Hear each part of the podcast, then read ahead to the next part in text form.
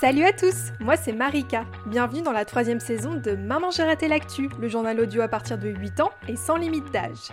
Un mercredi sur deux, on vous explique un événement l'actualité. Mais pas que, n'est-ce pas Hélène?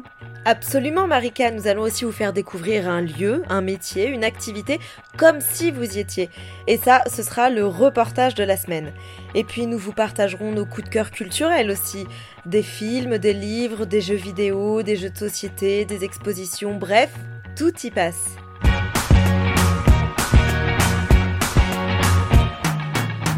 Bonjour à tous et merci pour vos questions reçues par mail. Euh, certaines sont écrites et ça nous rend bien malheureuses avec Marika parce qu'on ne peut pas les utiliser pour l'émission. Le but est d'entendre vos voix et vos accents aussi. Et puis si on ne fait que les lire, vous allez croire qu'on les invente après. Bon alors sans transition, le programme du jour Marika. Alors Hélène, tu nous as parlé de la situation en Afghanistan la dernière fois et euh, du fait que beaucoup de personnes ont fui leur pays suite à l'arrivée des talibans au pouvoir. Alors fin août, ce sont environ 2600 Afghans qui sont arrivés sur le sol français et j'ai donc rencontré des Français qui se mobilisent pour que davantage de personnes réfugiées puissent venir chez nous. Pour ma part, euh, pas de questions cette semaine, euh, pas de lien non plus avec le sujet précédent, mais là encore, c'est un sujet euh, d'actualité. Je vais vous parler du procès des attentats qui ont eu lieu le 13 novembre 2015. Un procès comme il n'en avait jamais existé en France, puisqu'il va durer 9 mois, et il s'est ouvert la semaine dernière. Et pour terminer mon conseil sorti du week-end, des visites culturelles pour les journées du patrimoine.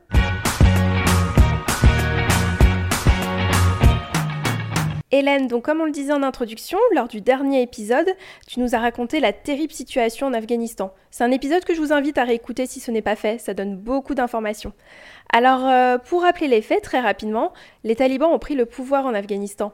Résultat, de nombreuses personnes afghanes sont en danger ou souhaitent une vie meilleure et ont besoin pour cela de quitter leur pays.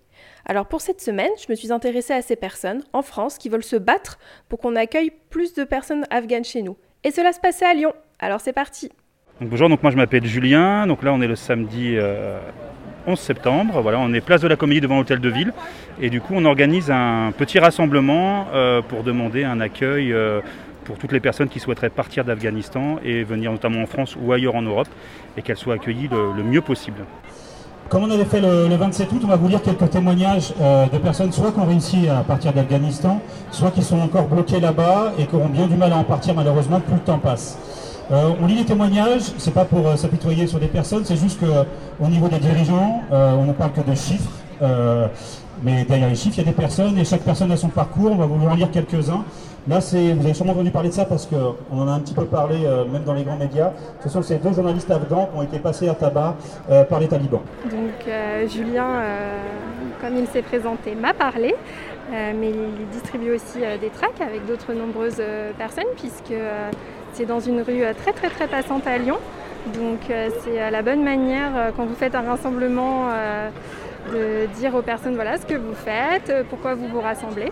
Alors c'est déjà pas sûr de pouvoir partir de son pays parce que c'est très compliqué. Il y en a voilà, en France, il y a 2700 personnes qui ont pu partir et arriver en France, dans d'autres pays aussi, mais ça reste très limité comme nombre. Donc il y a des personnes qui sont bloquées dans leur pays et qui risquent de ne pas pouvoir partir avant un grand moment. Et normalement, quand elles arrivent à venir, alors que ce soit de manière, euh, de manière légale, c'est-à-dire qu'elles elles ont, elles ont, pris un avion, elles sont arrivées en France, elles vont déposer un dossier et elles vont demander de, vous, de pouvoir vivre en France, en fait, comme, euh, comme moi, comme vous, euh, pour pouvoir rester en France, étudier si c'est des jeunes, aller à l'école, travailler si c'est des adultes et avoir un toit où se mettre.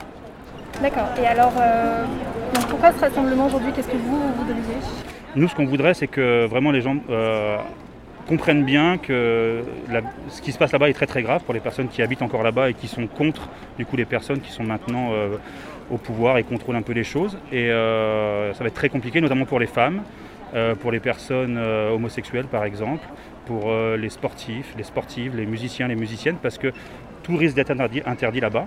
Et donc du coup, nous, ce qu'on aimerait que les gens comprennent, c'est qu'on peut accueillir beaucoup plus de monde que ce qui a été fait jusqu'à présent.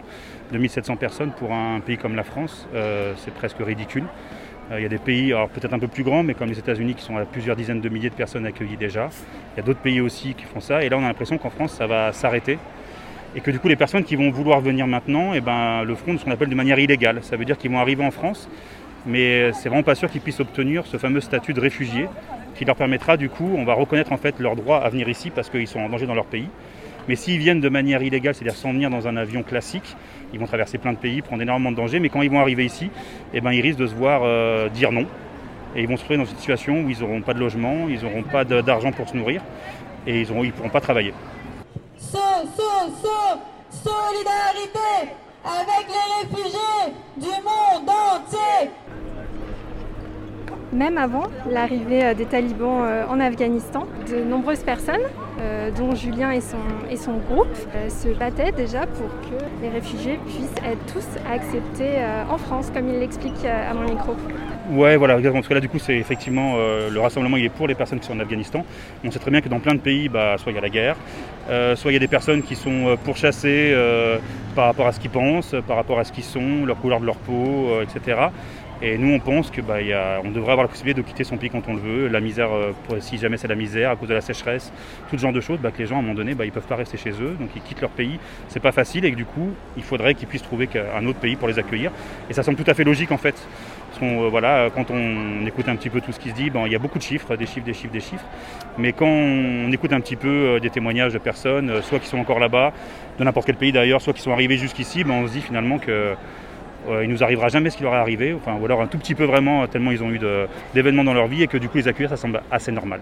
Donc si j'ai bien compris, Marika, on ne peut pas rentrer euh, comme on veut en France, c'est ça? Alors ça dépend, Hélène. Si on a un habitant de l'Union européenne, qui compte donc 27 pays, ou alors un habitant d'un pays partenaire de l'Union européenne, comme la Suisse, on peut venir librement en France. Euh, c'est la même chose pour nous d'ailleurs. Quand on veut aller en Italie, en Belgique, en Espagne, on n'a pas besoin de ce qui s'appelle un visa. Donc euh, un visa, c'est un papier qui vous autorise à rester peu ou très longtemps, par exemple dans un pays comme la France.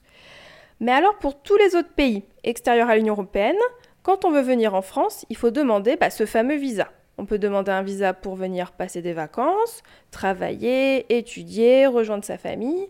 Sauf que là, les personnes afghanes, parmi d'autres, elles ne rentrent pas dans ces catégories aux yeux de la France. Ce sont des réfugiés, puisqu'ils souhaitent se réfugier, donc trouver une sécurité en passant les frontières françaises. Et alors c'est là que les choses se compliquent.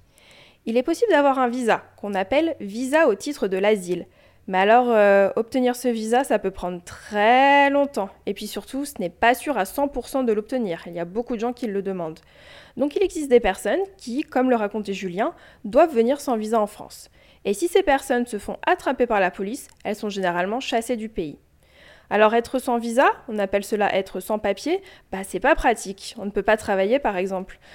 Donc il est difficile quand on est sans papier de trouver sa place dans un pays comme la France. Voilà, j'espère vous avoir éclairé et puis alors on reparlera euh, sûrement de l'Afghanistan très prochainement.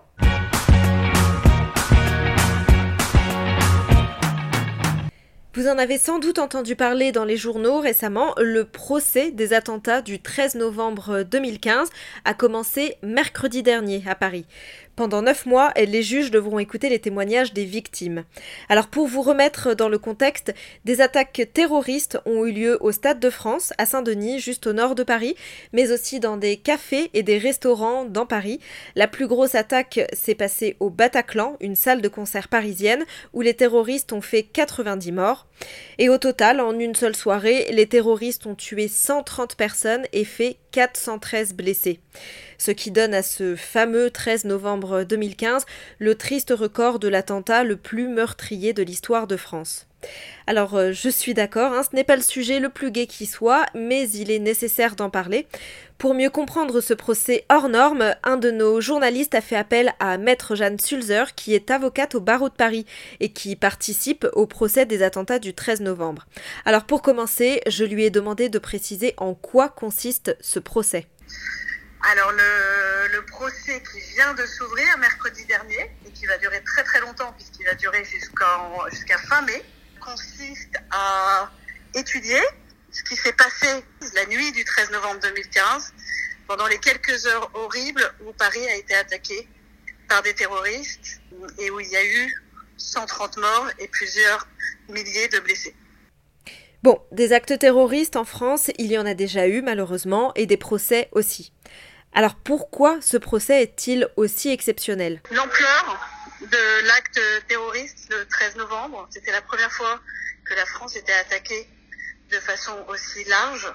Aussi le séquencement, c'est-à-dire le fait qu'il y ait eu, ça a commencé avec une attaque terroriste sur le Stade de France, qui euh, heureusement n'a pas fait trop de, de décès, et quand même des blessés, qui a continué ensuite par des fusillades sur euh, des gens qui étaient euh, à des terrasses, à des cafés dans Paris, et qui a terminé enfin euh, dans la salle de spectacle, alors qu'il y avait un concert de rock, euh, dans la salle de spectacle du Bataclan. C'est euh, cet enchaînement d'actes terroristes d'une ampleur sans précédent en France. C'est un procès complètement inédit avec, alors nous on représente des victimes qui sont donc des parties civiles. Les, victimes dans ces procès ont le droit d'avoir des avocats. Donc c'est, je, suis avocate, je représente des victimes, notamment des victimes espagnoles, mais aussi chiliennes, aussi françaises, puisqu'il n'y avait pas que des Français. Euh, il y a plus de 2000 victimes qui sont parties civiles dans ce dossier. Ça représente plus de 300 avocats impliqués. Donc c'est un procès complètement inédit. Il y a une nouvelle salle d'audience qui a été créée au palais de justice que pour ce procès. Et puis la durée est inédite aussi, elle est hors norme, puisqu'il va durer neuf mois. C'est normal pour laisser la parole à l'ensemble des parties. Il va y avoir plus de cinq semaines de témoignages des victimes.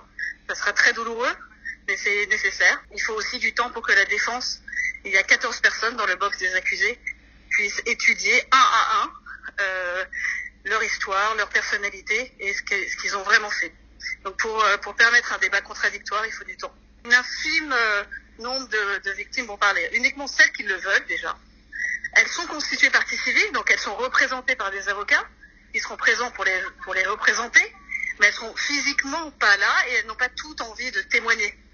Donc celles qui avaient besoin, envie de témoigner, soit c'est, ça dépend vraiment, c'est difficile de dire que les victimes euh, réagissent toutes de la même manière, c'est, c'est complètement faux, elles sont toutes différentes. Certaines euh, personnes ont perdu leur fils, leur fille, leur mari, euh, leur femme ou des proches dans au Bataclan par exemple ou, au- Café des Terrasses. Euh, c'est pour honorer leur mémoire, ils ont besoin de parler. D'autres, euh, c'est pour d'autres raisons. Donc c'est, très euh, personnel à chaque personne. C'est un peu comme ce que tu disais la semaine dernière à propos du 11 septembre 2001, Hélène, sur le fait que tout le monde se souvient où il était et ce qu'il faisait quand il a vu l'information. Les attentats du 13 novembre ont profondément marqué la France et tous ses habitants. Tout à fait, j'ai d'ailleurs une énorme pensée pour toutes les victimes, euh, les personnes décédées, leurs familles, mais aussi les personnes blessées. Certaines ne remarcheront jamais ou ont été défigurées. Pour d'autres, les plus profondes blessures se trouvent dans la tête. Euh, certaines ont maintenant peur de la foule, ne peuvent plus prendre les transports en commun. J'ai rencontré une dame qui était au Bataclan, juste à côté de la Seine. Elle, elle a réussi à s'échapper au bout d'une vingtaine de minutes. Alors physiquement, elle garde peu de traces de cet événement puisqu'elle n'a été touchée que par des éclats de balles. Mais aujourd'hui encore, quand elle entend un bruit fort, par exemple, les images des attentats lui reviennent en une fraction de seconde et elle m'expliquait qu'une grande peur, une grande vague de peur se mettait à l'envahir. Alors on vous apprend beaucoup de choses ce soir, mais euh, si vous avez quelque chose à nous raconter à ce propos, euh, nos mails vous sont ouverts et puis euh, de manière générale, si vous avez une question à nous poser sur n'importe quel sujet, n'hésitez pas et vous nous écrivez à mamangeraté-l'actu@gmail.com.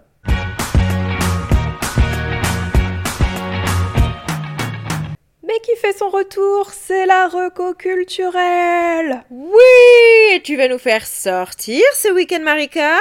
Oui, et pas d'excuses Hélène, puisque ce week-end, les 18 et 19 septembre, ce sont les journées européennes du patrimoine dans toute la France et ses territoires d'outre-mer, donc oui, même Saint-Pierre-et-Miquelon, Hélène. Ah, j'y avais pas pensé, c'est vrai, merci Marie. Eh oui, alors le thème de cette année, c'est patrimoine pour tous. Parce que le monde de la culture, comme beaucoup, sort de deux années plutôt compliquées. hein. Je ne sais pas si vous avez entendu parler de cette crise du Covid. Euh, les musées et les endroits à visiter ont été longtemps fermés. Ah Alors- bon? Ah bah oui.